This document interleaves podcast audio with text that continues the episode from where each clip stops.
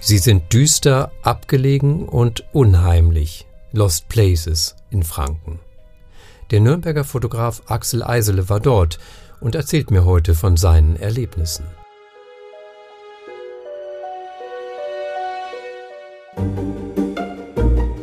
Mord in Franken.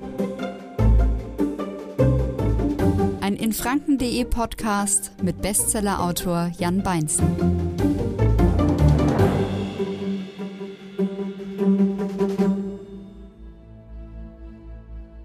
Wer noch den perfekten Ort zum Podcast hören sucht, den empfehle ich es mal mit Bus und Bahn zu probieren. Da kommt ihr dann entspannt und vor allen Dingen gut unterhalten von A nach B. Denn unser Partner VGN bringt euch in Franken fast überall hin. Auch zu den Orten dieser Podcast-Staffel. Wir bleiben in Bewegung dank des Verkehrsverbundes Großraum Nürnberg. Viel Spaß! Hallo und herzlich willkommen zu Mord im Franken, dem Krimi-Podcast. Mein Name ist Jan Beinzen, ich bin Autor von Franken und Frankreich Krimis und heute bei mir im Studio ist Axel Eisele, der Mann mit dem Schlüssel für fast alles. Axel, du kannst zu Orten führen, an die sonst niemand herankommt. Erklär uns mal bitte, wie kommst du dazu? Naja, das hat mit meinem Job zu tun. Erstmal vielen Dank, dass ich heute wieder dabei sein darf. Ähm, ich arbeite im Wirtschaftsreferat der Stadt Nürnberg, genauer im Liegenschaftsamt und wir haben natürlich viele Gebäude und, und äh, Immobilien in Verwaltung und da gibt es einen Schlüsselkasten, der eine Wunderwelt eröffnet zu dienstlichen Zwecken. Dich zieht es aber nicht nur dienstlich an solche Orte, sondern du bist zumindest als ja im Hobby bist du auch leidenschaftlicher Fotograf. Das stimmt ja. Ähm, mich interessiert bei den Lost Places, wir kommen ja nachher noch an einige der Orte, ähm, insbesondere die Dokumentation eines Vorher-Nachher-Effekts. Denn es sind viele, viele Gebäude und Immobilien, die dann irgendwann mal weg sind. Und dort nochmal gewesen zu sein und zu zeigen, wie es mal war und einen Vergleich zu haben mit dem, wie sich die Zukunft dann jetzt darstellt, das ist eigentlich ein besonderes, äh, besonderer Spaß und manchmal aber auch eine Herausforderung, dorthin zu kommen. Also quasi so eine Zeitreise. Welche spannenden geheimen Orte gibt es denn in Nürnberg und Umgebung? Ja, es gibt äh, natürlich eine ganze Menge Orte, aber man muss ja auch hinein dürfen, das muss ja auch alles legal bleiben. Ähm, das Problem, was wir im Moment haben, kann man in der Skyline jeder Stadt sehen, das sind die Baukräne. Und die Baukräne sind das Zeichen dafür, dass Immobilien und Grundstücke nicht mehr lange leer stehen, weil der Immobilienmarkt ja extrem angespannt ist und wenn da was draufsteht, was seine Nutzungszeit überschritten hat, dann kommt das auch möglichst bald weg ähm, damit man eben neue Nutzungen im Immobilienmarkt schaffen kann. Da geht es auch um einen Haufen Geld. Ähm, also die Zeit für Lost Places ist gerade nicht wirklich gut und im Grunde genommen bleiben viele der unterirdischen Relikte, die wir haben, und das sind häufig Bunkeranlagen, äh, die wir hier in Stadt und Region auch reichlich haben. Nürnberg ist ja als Stadt der Bewegung und Stadt der Reichsparteitage heftigen Luftschlägen ausgesetzt gewesen und entsprechend gibt es solche Orte dort. Wir würden uns ja nachher noch ein paar von den Bunkern vielleicht etwas genauer anschauen. Und Bunker sind, das ist sehr wichtig, sehr konkrete Zeitzeugen. Und wenn man mal das englische Wort concrete für Beton nimmt, dann hat das Ganze sogar noch einen besonderen Charme. Mhm. Also viele von den Orten, die du quasi jetzt noch aufsuchen kannst, wird es vielleicht dann bald schon nicht mehr geben. Umso wichtiger ist es, dass du sie auch mit, mit deinen Fotos dokumentierst. Wo kann man denn Fotos von dir und anderen Fotografen sehen, die solche Lost Places zeigen? Ja, ähm, da ist das Internet eigentlich der, der bewährte Ort. Ähm, einerseits werden viele Fotodokumentationen gezeigt, auch hochwertige. Es äh, gibt auch Bücher über Lost Places in Franken beispielsweise, die eine sehr schöne Sammlung machen. Wenn man über Instagram mal nach bestimmten Hashtags, also diese Raute, sucht und dann mal Lost Places oder Urbex eingibt, dann kommt man tatsächlich sehr schnell auf Orte und an Regionen und da kann man die Orte dann auch sehen. Bei mir an der Homepage habe ich ab und zu auch mal was da. Vielleicht auch mal ein paar schrägere Sachen. Und deine Homepage heißt wie? Die heißt www.eislephotography.de. Du berätst mich ja auch schon seit vielen Jahren bei meinen Krimis, bei den Recherchen zu meinen Krimis, die ja auch oftmals an ungewöhnlichen Tatorten spielen. Was muss denn aus deiner Sicht ein Schauplatz mitbringen, damit er besonders sich dafür eignet? Welche Reize muss er haben? Also der Reiz des Verbotenen, der, den schließe ich mal aus. Also diese Orte müssen legal erreichbar sein. Man kann sich aber natürlich mit dem Eigentümer abstimmen und manchmal muss man auch für eine Begleitung bezahlen, dass da eben aus feuerpolizeilichen Gründen nichts passiert. Spannend ist, wenn sie gerade aufgelassen sind, also wenn die Nutzung gerade beendet ist, dann sieht man tatsächlich noch, was war. Oder wenn sie halt völlig zerhauen sind durch Vandalismus, dann äh, kann man die, die, dann kann man atmen, wie, wie die Situation und der Ort verloren geht. Ähm, sehr spannend ist immer, wenn es einen historischen Kontext gibt. Also der Ort hat bei, sagen wir mal, relevanten Entscheidungen eine Rolle gespielt oder eben einen wirtschaftlichen Kontext, wenn also eine alte Fabrik mit langer, langer Familiengeschichte beispielsweise da steht, ähm, das macht es eigentlich aus. Also ein Ort, den man dokumentiert und fotografiert, sollte eigentlich selber eine Geschichte haben und sie dann auch zeigen. Und toll ist es, wenn Eigentümer die Möglichkeit geben, Immobilien, die bald abgerissen werden, frei zu machen für die Kreativen. Und dann kommen die Graffiti-Künstler und ich meine das Wort Graffiti-Künstler äh, und dürfen sich dort einmal erlaubt austoben. Das ist immer eine ganz tolle Sache. Womit dann auch wieder neues Leben in solche, solche ja, Brachen hineinkommt. Solange wie sie noch stehen können. Ja. Genau. Zusammen waren wir unter anderem im Nürnberger Volksbad schon, was im Moment ja auch seit, ja, ja, seit Jahrzehnten leer steht, aber demnächst tatsächlich eine neue Nutzung bekommt. Wir waren aber auch an einem Ort, der mich besonders beeindruckt hat, und zwar im sogenannten Sternbau. Das ist ein Teil der Justizvollzugsanlage in Nürnberg. Vielleicht kannst du noch mal kurz erklären, worum es sich dabei handelt. Das ist äh, eigentlich jetzt der aktuelle äh, Gefängnis- und Justiztrakt der Stadt Nürnberg, aber er war eben äh, schon seit langer, langer Zeit äh, als Gefängnisort definiert und er erlangte natürlich zu enormer Berühmtheit und Relevanz in den Nürnberger Prozessen, weil er sich ja gleich hinter dem äh, Gerichtsgebäude anschließt, wo die Nürnberger Prozesse auch stattfanden, mit sehr, sehr prominenten und sehr, sehr schuldigen Persönlichkeiten. Da geht es um, ja, um die ähm, Nürnberger Prozesse, die ja Anfang beziehungsweise Ende der 40er Jahre in Nürnberg stattgefunden haben. Und in diesem Sternbau im letzten Trakt, der noch steht, dort sieht es ziemlich genauso aus wie damals 1946, 47. Die Bilder kennt man ja, die äh, aus vielen Dokumentationen. Und als wir dort dann uns aufgehalten haben, ja, das war wirklich tatsächlich so ein Gefühl, als würde man um Jahrzehnte zurückreisen. Ich habe dieses ganze, diese ganze Atmosphäre aufgenommen für mein Buch Görings Plan. Der, das Buch spielt in zwei Zeitebenen. Einmal eben Ende der 40er Jahre, einmal heute. Die beiden Zeitebenen werden dann am Schluss des Buches wieder zusammengeführt. Und wir hören doch einfach mal rein, ja, was ich da erlebt habe. Das habe ich für die Anfangssequenz des Buches umgesetzt.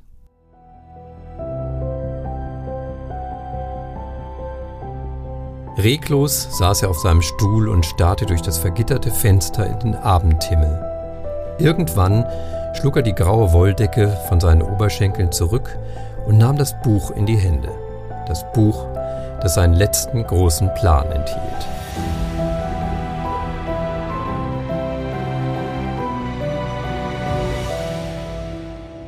Jetzt flackerte ein Hoffnungsschimmer über sein rundes Gesicht.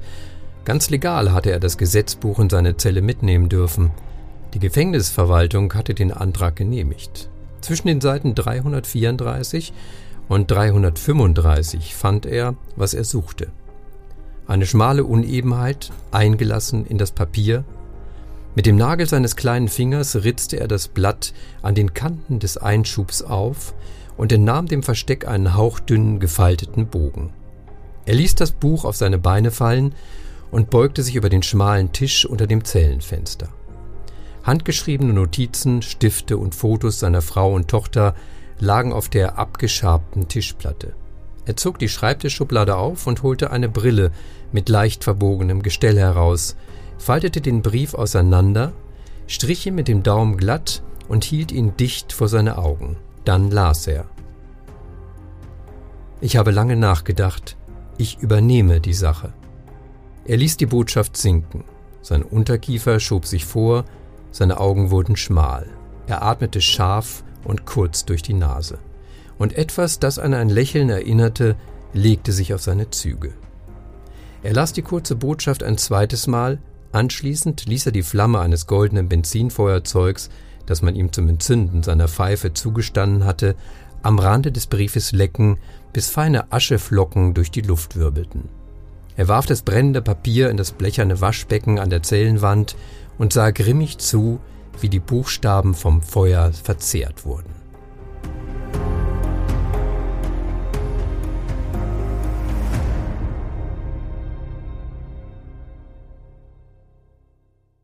Ja, soweit der Ausschnitt aus Görings Plan. Zurück zu den geheimen Orten in und um Nürnberg. Warum sind denn die meisten davon nicht mehr zugänglich und werden teilweise dem Verfall preisgegeben? Ja, ähm, ich hatte ja vorhin kurz erwähnt, dass Baukräne unsere Stadtsilhouetten dominieren. Ähm, das sind Baustellen häufig. Äh, und äh, jeder, jeder, der schon mal das Schild gesehen hat, Eltern haften für ihre Kinder, dann müsste da auch draufstellen, ähm, der Eigentümer haftet nicht für ungeschickte Fotografen. Ähm, also es sind Baustellen, da kann man einfach nicht drauf. Äh, man kann sich natürlich mal mit dem Eigentümer abstimmen. Leerstehende Großimmobilien äh, wie große Einkaufsmärkte oder, oder große Hospitäler oder so gibt's im Grunde auch nicht mehr, weil die Flächen in diesem sehr angespannten Immobilienmarkt gebraucht werden. Also das ist kein Spekulationsobjekt, das muss man wieder in, in Geld umsetzen und Leerstände kann sich kein Mensch leisten. Ähm, es ist auch so, dass viele Gebäude, wenn sie unter Denkmalschutz stehen, gar nicht verändert werden dürfen. Deswegen ist es wichtig, Sicherungsmaßnahmen zu haben dass eben gerade keiner reinkommt, um die Bausubstanz nicht zu verändern. Und man darf auch nicht vergessen, wenn Vandalismus in solchen äh, Gebäuden ist, die zu erhalten sind, dann ist das enorm teuer. Ein weiterer Grund, warum man ähm, solche Orte nicht zugänglich macht. Und manchmal steckt auch ein bisschen Marketing dahinter, weil wenn schöne Bilder entstehen, zieht es neue Leute an. Das will natürlich auch kaum jemand. Mhm. Aber es wird auch nicht alles abgerissen von diesen Lost Places, sondern manche werden auch einer neuen Nutzung zugefügt. Ja, das ist richtig. Ähm, die neue Nutzung ist dann ein Innenausbau oder eine Ertüchtigung. Das passt tatsächlich jetzt im Moment aufs Volksbad zu. Denn das Volksbad in Nürnberg. ist in mhm. Nürnberg, ne, das Volksbad ist ein Bad, es bleibt ein Bad, es wird ein neues Bad. Und vieles der Bausubstanz wird natürlich erhalten, auch aus Denkmalschutzgründen. Es gibt aber auch Orte, die, ähm, wenn man den, den, den Schocken, also den am Aufsetzplatz, das war ein altes Kaufhaus, ähm, da hatte der äh, Eigentümer wirklich großes Interesse an einer Dokumentation äh, und würde sie in dem Neubau, der jetzt entsteht, das ist dann kein Einkaufszentrum, sondern es ist Wohnen und Gewerbe als Mix, ähm, dann auch äh, präsentieren, damit die Menschen, die dort wohnen, sich erinnern können, wie es mal war. Eine weitere riesige Anlage, die jetzt von, von Industrie zu Wohnen und Gemeinbedarf entwickelt wird, ist das Brandweinmonopol in Nürnberg. Da haben die Bauern früher ihren, ihr Streuobst abgegeben, das, auf das dann Alkohol entstand. Lustige Zeiten. Ähm, und äh, dort durften wir in größerer Gruppe mal rein und da ist sogar ein Buch daraus entstanden. Mhm. Das wäre nämlich auch meine nächste Frage gewesen. Ähm, wir haben ja vorhin schon gesagt, im, im Internet findet man viele findet man viele Bilder von Lost Places, aber gibt es denn auch Führungen in Lost Places oder wer führt zu solchen Orten? Ja, ähm, Führungen gibt es ganz äh, eine ganze Menge, auch zu bestimmten Events, teils auch sehr regelmäßig. Es gibt Vereine, die sich damit befassen, die sich der Erhaltung der Bausubstanzen und der Präsentation und der Dokumentation verschrieben haben. Da kann man einfach mal im Internet googeln, so, sowas wie Geschichte für alle oder Felsengänge oder ähm, Besuch Lost Places und da kommt man dann ganz automatisch für ganz Franken auf passende Orte. Mhm. Oder aber auch, wenn die Städte ähm, so Sommernachtsaktionen oder Stadtverführungen oder sowas machen, dann ähm, werden auch mal städtische Immobilien geöffnet und auch mal gezeigt. Mhm. Kannst du da Beispiele nennen, was da zum Beispiel dabei ist? Ja, das sind zum Beispiel ähm, historische Bunkeranlagen, die zeitgeschichtlich geöffnet werden das ist beispielsweise der Atombunker unter dem Hauptbahnhof, eine riesige Anlage. Wiederum in Nürnberg? Wiederum in Nürnberg, die für 2500 Bürger mal gedacht war, um den Atomkrieg zu überstehen. Also Glückwunsch, wer das reingeschafft hat, aber Pech, wer dann nachher in die Situation wieder raus muss. Es gibt äh, Kunstbunker in den Felsengängen, die man anschauen kann. Ähm, es gibt äh, selbstverständlich auch die Möglichkeit, Museen zu besuchen. Also es gibt in Nürnberg ein Museum, das heißt Garnisonsmuseum, das ist ein Hochbunker. Ähm, dort hat man Militärgeschichtliches äh, über Nürnberg mal präsentiert. ich als gebürtiger Niedersachse freut mich immer zu sagen, dass Nürnberg mal preußisch war. Ähm, und was das, viele auch nicht wissen. Was ja. viele auch nicht wissen und äh, die Zeit wird dann da auch mal dargestellt. Oder auch äh, im Nürnberger Verkehrsmuseum gibt es eine Leitstelle für den Bahnverkehr als Bunker. Da kann man gelegentlich mal rein. Da kann man dann auch mal fragen. Das wird auch gemacht. Mhm. Wenn ich das so raushöre, sind ja die Orte mit geschichtlichem Bezug, die reizen dich am meisten. Ja, weil sie eben eine Rolle gespielt haben in der Entwicklung einer Region oder einer Stadt. Und und das mal einzuatmen und ich meine auch den Geruch des Verfalls mitzunehmen, das ist schon eine tolle Sache. Mhm. Gibt es denn auch noch Orte, die bei dir auf der Agenda stehen, wo du aber selbst du noch keinen Zutritt hattest? Ja, natürlich. Ähm, es gibt bei Bamberg eine ganz tolle, spannende Kapellenruine äh, mitten im Wald. Die ist frei zugänglich, aber ich habe es nur noch nicht geschafft.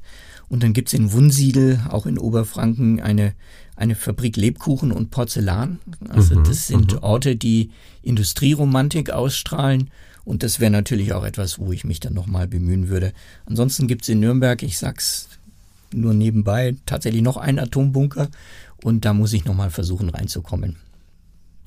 Ja, und da würde ich dann vielleicht mich auch anschließen und ähm, nach einem neuen Schauplatz für einen meiner Krimis suchen. Auf welche Art und Weise findest denn du eigentlich deine Locations für die Krimis? Sie sind ja nicht immer ganz lost. Nein, das stimmt, da hast du recht. Also zum einen auf jeden Fall durch Anregung zum Beispiel von dir, wenn du mich mal wieder darauf aufmerksam machst, wo du da gerade wieder unterwegs bist und mir auch ein paar Beispielfotos schickst. Ähm, insgesamt bin ich wirklich auch sehr optisch orientiert. Also ich orientiere mich da viel an Bildern. Und ähm, wenn ich auf der Suche nach einem neuen Schauplatz bin, dann bin ich auch meistens mit der Kamera unterwegs oder hab, hab dich dabei zum Beispiel, äh, weil das für mich ja, das ist prägend. Bei mir steht nicht der Mord äh, an erster Stelle, sondern meistens erstmal die Location. Und die kann aber natürlich auch wirklich weniger Lust sein. Also ich habe auch viele Bücher, in denen äh, ja in, in, freier Natur, in freier Wildbahn quasi gemordet wird und an Orten, an die jeder rankommt. Und das meine ich sogar wörtlich, denn ich mache Tatortführungen. Ich führe zu den Schauplätzen meiner Kriminalromane Wer da Lust hat, einfach mal dabei zu sein, das sind so Rundgänge, in denen man auch viel lernt dann über die Schauplätze, kann auf meiner Homepage janbeinsen.de gucken und findet dort dann die nächsten Termine. Also vom Ort zum Mord. Vom Ort zum Ort. Das ist eigentlich ein guter Slogan, sollte ich mir merken. Axel, gibt es eigentlich einen Lieblings-Lost Place? Ja, ähm, es handelt sich, äh, wer würde es glauben, wieder um eine Bunkeranlage, aber die ist mal positiv besetzt, weil sie eine, eine positive Wendung genommen hat. Ähm, es gibt äh, unter dem Nürnberger Obstmarkt, also zwischen dem Rathaus und dem Obstmarkt, sehr versteckt unterm Rathaus, einen Bunker, der äh, 41, 43 errichtet worden ist. Da konnten 850 Personen ähm, drin ähm, Sicherheit finden. Aber dieser Wehrbau hat danach noch eine, wie ich finde, sympathische weitere Rolle gespielt. Denn wir hatten ja gerade aus Görings Plan ge gehört, ähm, zur Zeiten der Nürnberger Prozesse war der Hotelraum in der Stadt natürlich durch die ganzen Journalisten der Alliierten besetzt und für eigene Personen und vor allem auch Geflüchtete aus den, aus den deutschen Ostgebieten, die wieder zurück äh, in, die, in, die, in die Republik mussten, also auch wirklich mussten, gab es eigentlich keinen Wohnraum. Die Nürnberger Innenstadt war ja zu 90 Prozent zerstört. Und man hat eben diesen Bunker in ein Hotel, in ein tatsächlich, und das Wort steht da auch, Bunkerhotel umgebaut. Man hat also in diese sehr sicheren äh, Unterstände Zwischenwände eingezogen, man hat mehrere äh, Sanitäranlagen gehabt, man hat einen Frühstücksraum gehabt, man hat diese ganzen Durchhalteparolen durch Nürnberger Stadtansichten ähm, ergänzt, die es allerdings zu der damaligen Zeit nicht mehr wirklich gab, die aber heute wieder da sind. Und äh, bis 1951 wurden also weitaus über 30 Betten vorgehalten für zunächst Flüchtlinge, dann für Teilnehmende des Nürnberger Prozesses und dann später noch als ganz normales Hotel. Aber so nach 1951, als die US Army die beschlagten, äh, die Hotels wieder freigegeben hat, dann ist das auch keine Nutzung mehr gewesen und wurde dann auch aufgegeben. Steht heute leer. Aber eine tolle Geschichte. Was ich auch noch sehr spannend finde, ein sehr hochgelegener Lost Place, äh, nämlich der Fernsehturm in Nürnberg. Der steht ja auch seit Jahrzehnten, würde ich mal sagen, leer. war früher, konnte man das nutzen, da ist sogar ein drehbares Restaurant oben drin in der Kuppel. Ähm, weißt du, wie es damit weitergeht? Der Fernsehturm wird äh, gelegentlich mal geöffnet ähm, und dann hat man die Möglichkeit, wirklich einen tollen Blick über die Stadt zu haben. Ähm, das war ja mal Drehturm, Restaurant und äh, die Öffnungen sind halt nur sehr sporadisch und sehr gelegentlich, aber wenn es geöffnet ist, dann erfreut sich das einer sehr, sehr großen Besucherzahl. Es wäre natürlich toll, wenn man da ab und zu mal öfter rauf könnte. Ja, das wird, wäre auf jeden Fall sehr, sehr reizvoll und bestimmt auch eine gute Location für einen Krimi. Jetzt tauchen wir nochmal ab in die Tiefen unter, unter Nürnberg, unter Nürnberg Straßen. Äh, ein Buch von mir, ein anderes, das hieß Sieben Zentimeter, ein Paul Fleming-Krimi, spielte auch in den Felsengängen unterhalb von Nürnberg, also am, am Burgberg. Ähm, dort gibt es auch Führungen, hattest du ja vorhin auch schon genannt. Äh, wenn du da mit, dem, mit der Kamera unterwegs bist, was macht so den besonderen Reiz aus und was muss man beachten bei der Dunkelheit? Genau, also der besondere Reiz ist das Licht und was muss man beachten? Das ist das Licht. ähm, also es ist sehr einfach. Ähm, es sind natürlich die, die langen Gänge, es sind die harten Licht- und Schatteneffekte, die über die spärliche Beleuchtung entstehen. Es sind diese ähm, sehr morbiden Eindrücke, die sich auch an anderen Bunkern in der Stadt bieten, des, des Rostes der kleinen Stalaktiten aus, aus Beton und Kalk. Und es ist die, das Eintauchen in eine Geschichte, wenn da Sprüche an der Wand stehen, die wir alle aus den alten Wochenschauen kennen. Und das, das war, das war alles real. Und das kann man da sehen. Und wenn man das fotografiert und sich die Sprüche dann durchliest, dann weiß man, dass es ziemlich gut ist, dass wir heute dort leben, wie wir leben. Was steht denn da zum Beispiel an den Wänden geschrieben? Naja, das sind ähm, Durchhalteparolen ähm, der Nationalsozialisten. Das sind äh, Grafiken ähm, mit den Reichsinsignien und Hakenkreuzen. Ähm, das sind äh, Sinnsprüche aus der damaligen Zeit, die das deutsche Volk in die Höhe loben. Ein deutsches Volk, was sich da leider verkriechen musste zu der Zeit.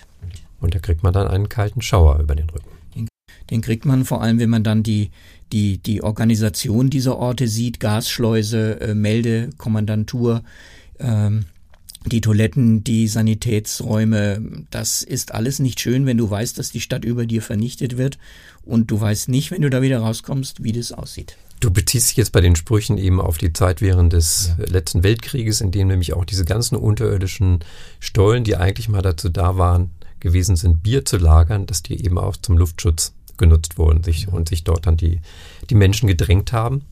Heutzutage drängt man sich dann höchstens noch in einer Besuchergruppe und muss den Kopf einziehen, weil das, ich finde es immer ein bisschen, ja, ja, etwas beengt dort unten, vor allen Dingen, wenn man dann die Verbindungstunnel durchschreitet. Hinzu kommt natürlich zu der Atmosphäre, die du gerade schon geschildert hast, die, die, Kälte. Es ist ja immer eine bestimmte Gradzahl, wird ja nicht überschritten unterirdisch. Dann die Feuchtigkeit. Ja, das Ganze ist schon ein toller Rahmen für spannende Krimi-Unterhaltung. Und ich glaube, da kommen wir auch demnächst auf jeden Fall mal wieder auf neue, spannende Ideen an Lost Places. Axel, vielen Dank, dass du dabei warst. Hat mich sehr gefreut und wir hören uns bestimmt bald wieder. Das war's für heute. Wenn ihr nichts verpassen wollt, folgt Mord in Franken auch auf Facebook. In der nächsten Episode dabei Anna Engel, Journalistin aus Nürnberg. Sie berichtet uns darüber, wie es ist, eine Leiche zu sein und hautnah einen Banküberfall mitzuerleben. Das und viel mehr beim nächsten Mal. Wir hören uns.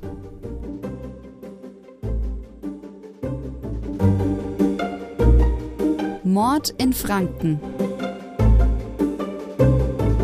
ein in Franken.de Podcast mit Bestsellerautor Jan Beinzen.